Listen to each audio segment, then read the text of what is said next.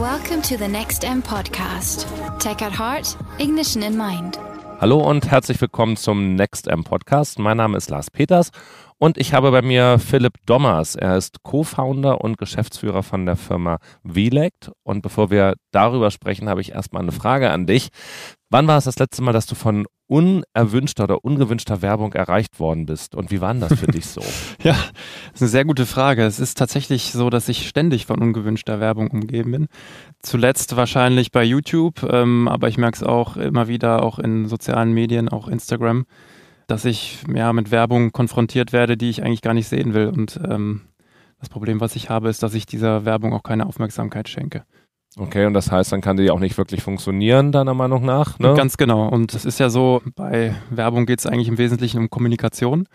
Und Kommunikation funktioniert, wenn man sich dieses Basismodell anschaut, ja so, dass von dem Sender einer Botschaft äh, zum Empfänger etwas passieren muss. Mhm. Und Kommunikation funktioniert nur, wenn der Empfänger tatsächlich auch bereit dafür ist, Kommunikation zu betreiben.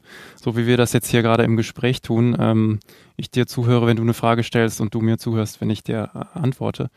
Und das ist das Wesentliche, was wir ähm, bei WeLect auch adressieren. Das heißt, wir versuchen eine Situation herzustellen, wo der Benutzer von digitalen Services oder grundsätzlich äh, der Leser von digitalen Inhalten wirklich bereit dazu ist, ähm, Werbung sich anzuschauen. Und das machen wir mit einer sehr konsequenten Transparenz und schaffen dann so auch einen Moment, wo er ähm, dann auch bereit dazu ist. Okay, da müssen wir jetzt mal ein bisschen einsteigen, das mal ein bisschen greifbarer machen. Ja. Also letztendlich die Idee bei euch ist, dass sich der User aussuchen kann, welche Werbung er sich anschauen oder anhören will. Genau, also WeLect steht grundsätzlich für selbstbestimmten Werbekonsum oder auch Advertising on Demand. Und es ist eigentlich in drei wesentliche Schritte unterteilt. Das heißt, im ersten Schritt versuchen wir durch unterschiedliche Platzierungen, die wir mittlerweile entwickelt haben, dem Nutzer die Möglichkeit zu geben, sich für Werbung zu entscheiden. Das heißt, er weiß, okay, wenn ich diese Handlung tue, dann werde ich jetzt auch Werbung schauen. Mhm. Im, Im zweiten Schritt, wenn wir diese grundsätzliche Bereitschaft haben, zeigen wir dem Nutzer unterschiedliche Kampagnen, die ihm in dem Moment zur Verfügung stehen. Und die passen natürlich grundsätzlich auch zu seiner Zielgruppe oder seinen Interessen. Äh, aber der Nutzer ist derjenige, der dann selbst entscheidet, welche dieser Kampagnen er auch anschauen möchte. Das heißt, das ist eigentlich nichts anderes als ein Targeting. Ähm, wir nennen es auch organisches Targeting. Mhm. Das heißt, der Nutzer entscheidet im letzten, in letzter Konsequenz, welche Kampagne zu ihm passt. Er startet die dann, also sucht sie sich aus. Das kann man sich optisch oder bildlich gerade so ein bisschen vorstellen wie so ein Netflix für Werbung. Ähm, er wird also, also man hat mehrere genau. ja, weiß nicht, Fliesen so nebeneinander und dann wird dann werden die einzelnen Werbespots schon so ein bisschen laufen die schon mit durch. Genau, das ist so, so leicht animiert. Man kann mit einem Mouse-Over-Effekt drüber gehen und kann sich wirklich schon so ein erstes Bild machen. Mhm. Und erst wenn man draufklickt und die, diese Kampagne startet, dann startet auch ähm, das Video. Also bei uns dreht sich eigentlich alles um, um Video. Okay. Das ist ein Format, das sich ähm, natürlich sehr gut skalieren lässt im Markt. Das ist eigentlich mittlerweile bei fast jedem Werbetreibenden natürlich im Portfolio ist und auch zum ja, Plan dazugehört und wird dann auch bei uns natürlich dann entsprechend platziert. Hm. Jetzt muss ich nochmal ein bisschen ein paar Sachen nachhaken, um es für mich auch besser ja. zu verstehen. Du hast gesagt, im ersten Schritt muss man überhaupt erstmal klären, ob der User dazu bereit ist, da mitzumachen. Wie checkt ihr das? Ja, genau. Es gibt da unterschiedliche Methoden. Eine Variante, mit der wir sehr großen Erfolg haben, ähm, ist der sogenannte Adblocker-Dialog. Ähm, das funktioniert so, dass wenn man als Adblock-Nutzer auf eine Seite kommt, äh, jetzt sind wir hier in Köln, nennen wir mal den Kölner Stadtanzeiger, äh, mit dem wir auch zusammenarbeiten. Ich komme auf die Seite als Adblock-Nutzer und erhalte dann visuell auf der Seite liegend einen Dialog, der mir sagt, lieber äh, Adblock-Nutzer, du weißt, die äh, Redaktion des Kölner Stadtanzeigers finanziert sich durch Werbung. Mhm wir würden dich gerne bitten, deinen Adblocker abzuschalten. Und das tun dann auch natürlich sehr viele Nutzer.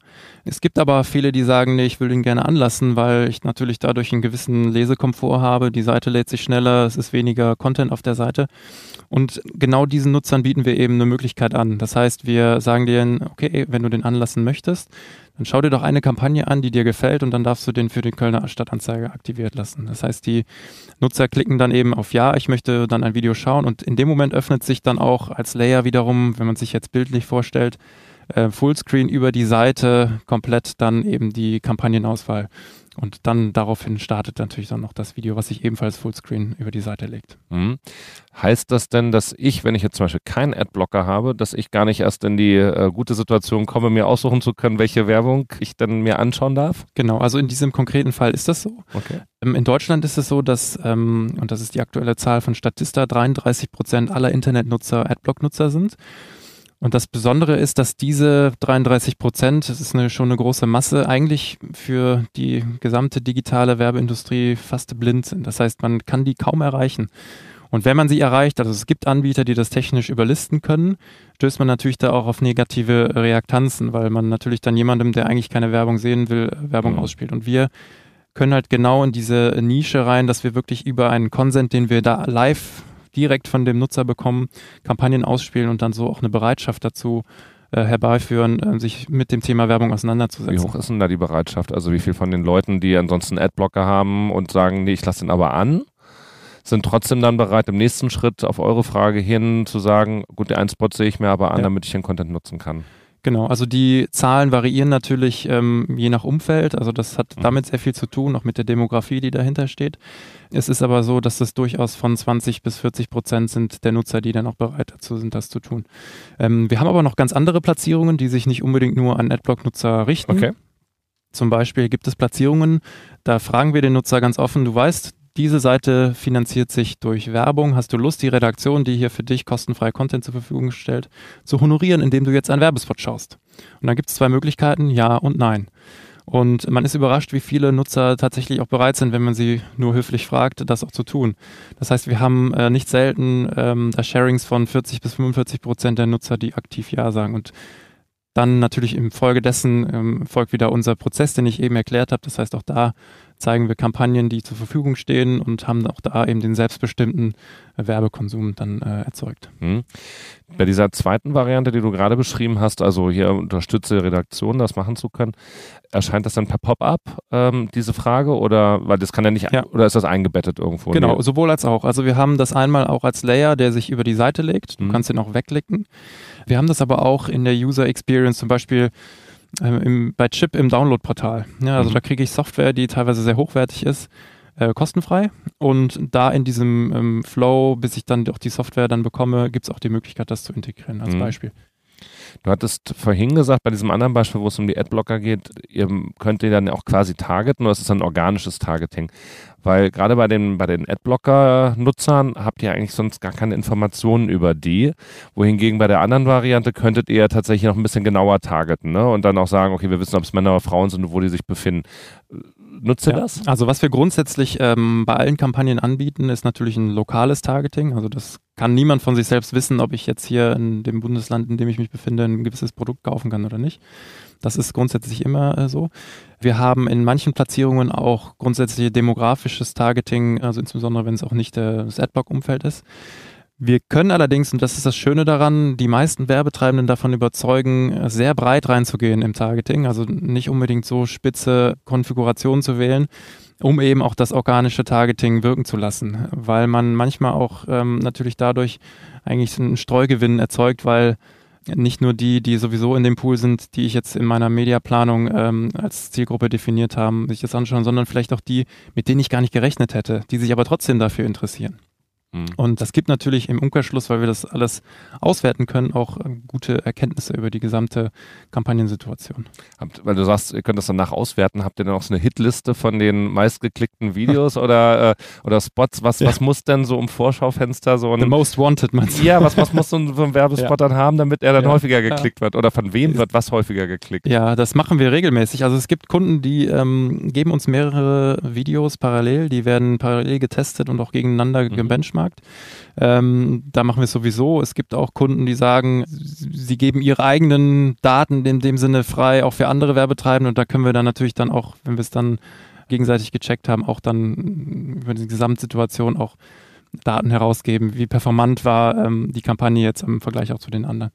Habt ihr bessere äh, KPIs dann an der Stelle? Weil man würde jetzt ja erwarten, weil die Leute ja quasi proaktiv, oder nicht proaktiv, aber aktiv zustimmen, jawohl, ich möchte das jetzt unterstützen, ich schaue mir das jetzt für 30 Sekunden an wäre ja logisch, wenn dann auch dann bessere KPIs hinten rauskämen. Ja, absolut. Also wir haben grundsätzlich von Tag eins, als wir das Ding live gestellt haben, hervorragende Media-KPIs gehabt. Ne? Das bedeutet, die Durchsichtsrate ist extrem hoch, die Klickrate insbesondere, also die Conversion zu einer Ziel-URL, also zu einer Landingpage der gewissen Kampagne ist extrem hoch. Was wir längere Zeit nicht wussten, und das ist etwas, was uns jetzt so als fehlendes Puzzlestück bis Anfang diesen Jahres gefehlt hat, war herauszufinden, ob die Werbewirkung wirklich stärker ist, wenn ich selbst entscheide, ob und welche Werbung ich mir anschaue. Mhm. Äh, wir haben dann gemeinsam ja, mit Telekom und Ferrero eine ausführliche Forschung gemacht und dabei ist herausgekommen, dass die Werbewirkung, obwohl ich die, also es ist im Vergleich zu einem In-Stream Pre-Roll, weil das ist die bislang stärkste digitale Video-Werbeform, und zwar ist die Performance über alle KPIs bei circa 30 Prozent stärker. Und man muss sagen, dass beide Ziel, also beide Testgruppen das gleiche Video gesehen haben, in der gleichen Größe und auch mit Ton. Also es war einzig und allein eigentlich dieser ja, Effekt des, Diese des Bereitschaft. Selbstbestimmung. Genau, und Selbstbestimmung, dass man vorher das ausgewählt genau, hat. Ja. Gibt es einen Unterschied zwischen den Endgeräten? Also ob das am, am, Mobil also, oder also Smartphone anders wirkt als auf dem Desktop oder Tablet? Könnt ihr auch was sagen? Also es ist so, dass wir ähm, derzeit extrem hohe Reichweiten im Bereich Desktop haben. Wir sind multiscreen-fähig, also alle Platzierungen laufen auf allen Devices. Also man kann das jetzt, ob es ein iPhone ist oder Android natürlich auch oder iPads, Tablets auch nutzen. Es ist allerdings so, dass da die Reichweite gerade sehr stark ist im Bereich Desktop. Aus dem Grund ist es insbesondere fürs Desktop jetzt auch getestet worden. Und jetzt musst du was ja dann, also ihr habt eine höhere Werbeerinnerung oder bessere KPIs mhm. an der Stelle. Das geht ja häufiger auch mit einem höheren Preis einher dann, mhm. äh, weil du auch gesagt hattest, hier sonst ist es ja mit Pre-Roll vergleichbar, ja. was ja auch ein bisschen mehr Geld kostet als In-Stream logischerweise. Ähm, wo ist denn da der Cost per Wand? Das ist ja der Preis, wie mhm. ihr ja da, wie ihr das benennt. Ja, genau. Also äh, vielleicht noch zum Cost per Wand. Also wir haben die oberste Prämisse war nicht, wir müssen immer eine neue Währung finden, sondern wir haben einfach was gesucht, was diesen Prozess, den wir haben, irgendwie am besten beschreibt. Natürlich gibt es ähm, äh, Währungen wie ein Cost per Completed View, die ähnlich sind, weil sie ja sagen, okay, nach dem vollständigen Video wird das, wird das abgerechnet, aber da äh, haben wir das Problem, dass wir eben nicht diese Selbstbestimmung und äh, selbst ausgewählte äh, ähm, Bereitschaft des Nutzers haben. Deshalb haben wir es Cost per Want getauft. Also das ist für die Zuhörer vielleicht auch jetzt neu, das zu hören. Ist auch Gott sei Dank bei ja, eigentlich fast allen Agenturen, mit denen wir zusammenarbeiten, etabliert und werden auch auf der Basis eingebucht. Und der Preis ist eigentlich vergleichbar mit einem normalen ja, In-Stream TKP und von daher, also wir sind natürlich bemüht, uns da äh, im Markt äh, so zu positionieren, dass nicht jetzt der Preis das Ausschlusskriterium ist, sowas zu buchen, sondern wir punkten einfach mit der Stärke, die äh, dann durch die stärkere Werbewirkung eben erzeugt wird. Hm. Und kommt ihr dann auf genügend große Reichweiten dann auch trotzdem? Weil gerade wenn dann eben mehrere Kampagnen parallel laufen, ihr müsst ja auch genügend Publisher finden, äh, wo ihr dann auf den Seiten noch mit drauf sein könnt? Also glücklicherweise ist es so, wir haben mittlerweile über dreieinhalb Millionen Unique User im Monat. Mhm. Das ist schon mal stabil, damit kann man schon sehr, sehr schöne ähm, Kampagnen spielen. Das ist aber auch ein Wert, der gerade sehr stark wächst, weil wir merken, dass bei sehr, sehr vielen Publishern damit ein Thema getroffen worden ist, also insbesondere auch ähm, mit Adblock-Nutzern in den Dialog zu treten. Und zwar so, dass es nutzerfreundlich ist, auf ein ähm, sehr großes Interesse stößt. Das heißt, wir haben auf der ja, Inventarseite ähm, sehr viel Platz und können von daher auch große Kampagnen für große Werbetreibenden auch mittlerweile umsetzen. Kurz nochmal zu den Publishern. Bedarf es auf deren Seite größeren Aufwand, euer Tool mit einzusetzen oder funktioniert das so wie ja, Integration von ganz normalen klassischen Werbeplatzierungen? Ja, das ist sehr einfach. Also wir haben ähm, zwei Zeilen JavaScript, die eingebunden werden. Viele binden es über einen Google Tag Manager mit ein. Also es ist wirklich sehr schnell. Jetzt haben wir am Montag noch mit einem Publisher telefoniert, der ist jetzt seit Mittwoch live. Also es ist ähm, Das geht ja ganz schön schnell an, an der schnell. Stelle. Hm. Wie ist denn das jetzt, wenn man da strategisch rangeht von der Mediaplanungsperspektive? Dann willst du ja rangehen, hast dann irgendwie so deine, dein, dein Budget, deine Nettoreichweite, deine Durchschnittskontakte und so. Wie passt denn ihr damit rein in so eine ja, gesamtheitliche Strategie? Man würde meinen, dass man, wenn man einem Nutzer frei überlässt, ob man sich jetzt eine Kampagne anschaut, dass man da so ein bisschen Planungsunsicherheit hat. Es ist allerdings so, dass wir bei den Briefings, die wir erhalten und wenn wir dann sagen, okay, das ist jetzt das Angebot, was wir dir geben können, auch dieses Volumen garantieren. Das heißt, wir machen vorher ähm, ganz genaue Berechnungen, schauen uns an, was ist es eigentlich für eine Branche, was ist es für ein Thema, wie spitz ist die Zielgruppe und ähm, können dann auf der Basis auch sehr genau sagen, welches Volumen wir da erzielen. Und ähm, das passt sich dann auch sehr planbar in den Mediaplan mit ein. Gibt es eigentlich oder habt ihr Erfahrungen, äh, nochmal zurück, da auch ein bisschen schon drüber gesprochen haben, aber es passt jetzt gerade zum Mediaplan nochmal, gibt es so bei der Akzeptanzquote Unterschiede zwischen dem Alter oder dem Geschlecht oder so oder, oder Region? Also habt ihr da so ein paar Insights, womit man vielleicht nicht unbedingt rechnet? Ja, das ist tatsächlich so. Also wir haben Seiten, die werden von eher jüngeren Leuten konsumiert und auch Seiten, die werden von Leuten jenseits der 60 zum Beispiel oder teilweise 70 konsumiert. Und na klar gibt es da Unterschiede. Ne? Also die Jüngeren agieren viel intuitiver, also lesen eigentlich kaum, was wir da schreiben, sondern machen das irgendwie. Äh, die klicken gleich erstmal auf Ja, oder? Ja, oder auf Nein. Also das so. ist also ähm, währenddessen natürlich äh, ältere Zielgruppen viel mehr lesen und sich auch die Texte, die wir da mhm. schreiben, sehr gründlich durchlesen. Und wir haben äh, tatsächlich auch für die Nutzer eine Service-E-Mail-Adresse und beantworten da auch täglich mehrere Nutzerfragen natürlich, weil wenn das auch ein Modell ist, was natürlich auch nicht jeder so direkt versteht, insbesondere von älteren Zielgruppen. Und ja, dann kann man da natürlich auch sehr schnell reagieren. Wie kommt man eigentlich auf die Idee, sowas zu entwickeln? Weil eigentlich haben wir doch, könnte man jetzt sagen, äh, ganz gut funktionierende Systeme für werbetreibende Agenturen, läuft doch alles. Und dann kommt ihr daher und sagt, wir stellen es jetzt mal auf den Kopf. Ja, grundsätzlich ist es so, also ich habe ja ähm, selbst auch eine Historie in der großen Mediaagentur, habe auch viele Kampagnen betreut auf Seiten ähm, der Agentur und hatte aber immer so ein bisschen das Gefühl, dass vielleicht im Markt noch nicht alles richtig läuft. Also dass es auch Flächen gibt, die man besser machen kann. Das hat zum einen damit zu tun, dass mich auch immer die hohe Anzahl von Adblock-Nutzern überrascht hat, ähm, was so ein bisschen dafür, dazu führt, sich da auch äh, Gedanken drüber zu machen, ähm, warum ist das eigentlich so? Also warum gibt es überhaupt? Warum sind so viele Menschen scheinbar nicht zufrieden, wie Werbung digital äh, distribuiert wird? Gleichzeitig hat mich auch beschäftigt, warum viele Kampagnen unter mangelnder Viewability leiden und warum eigentlich Kontakte eher inflationär oft ausgespielt werden müssen, um eine gewisse Werbewirkung zu erzielen. Mhm. Und das alles führt eigentlich dazu, das glaube ich, und ähm, das ist auch der, der Olaf natürlich, mit dem ich Relect ja zusammen gegründet habe, äh, wir beide immer schon genau das auch im Kopf hatten, dass man eigentlich das Thema Werbung auch anders denken kann, und zwar aus dem Nutzer heraus. Und nicht unbedingt vielleicht aus dem Medium heraus oder aus dem Werbetreibenden heraus, sondern wirklich überlegt, wie kann ich das äh, so gestalten, das Thema digitale Werbung, dass man eben bei der Kommunikation anfängt und den Nutzer respektiert und auch dafür sorgt, dass man da einen Moment hat, äh, mit ihm in aller Ruhe in Kommunikation mhm. zu treten. Da ihr aus diesem Agenturumfeld kommt, werdet ihr dann von den Agenturen heute als Nestbeschmutzer äh, bezeichnet oder wird das ganz gut aufgenommen und akzeptiert von den Agenturen? Nee, also das ist, äh, Feedback ist wirklich sehr gut. Wir werden äh, positiv aufgenommen. Man ist eher dankbar für eine weitere Platzierung. Ähm, wir fügen uns auch hervorragend in die Pläne mit ein. Es kannibalisiert sich nichts dadurch, dass wir zum Teil natürlich auch viele Kunden haben, die, die sagen, die möchten einfach mit Adblock-Nutzern auch mal in Genau, ihr habt ja auch eine zusätzliche Netto-Reichweite, die sonst genau. gar nicht da wäre, ne? Exakt, ne? Also es ist ähm, sehr häufig dann einfach inkrementell, was dann da hinzukommt. Wir prangern auch nicht die Branche an, denn wir sind ja Teil davon und wir merken auch, dass, ja, dass es auch eine, eine lebendige Branche ist, die sich auch äh, weiterentwickelt. Und wir möchten einfach dabei helfen, das in die richtige Richtung zu bringen. Mhm. Und wenn jetzt Werbetreibende sich überlegen, okay, das könnte vielleicht auch was für mich sein, einfach um die Viewability auch zu steigern oder eben noch andere Nutzer zu erreichen, gibt es Branchen oder Produkte, für die sich das besonders gut eignet oder aber auch vielleicht gerade nicht eignet? Mhm. Das ist eine sehr gute Frage. Ähm, und ich habe darauf keine klare Antwort, weil das wirklich sehr unterschiedlich ist. Also wir haben Produkte, die wirklich jeden angehen, also von OTC-Produkten für Gesundheit, wo es sehr gut auch natürlich funktioniert, weil die ähm, entsprechend an den Bedarf äh, gehen. Ne? Also zum Beispiel, wenn jemand bei uns eine Kampagne schaltet für ein Schnupfenspray, dann kann man davon ausgehen, dass der Nutzer, der sich jetzt in dem Moment aus ähm, den Kampagnen genau den Schnupfenspot auswählt, möglicherweise was mit seiner Nase hat. Und da habe ich direkt die richtige Zielgruppe getroffen. Wir haben auch schon Kampagnen ausgespielt. Da ging es darum, extrem spitze Zielgruppen zu erreichen. Das war unter anderem ein Event für Tech-Begeisterte, mhm. dass wir dann auf einem Technikumfeld ausgespielt haben, aber dieses Event fand halt statt im Ruhrgebiet.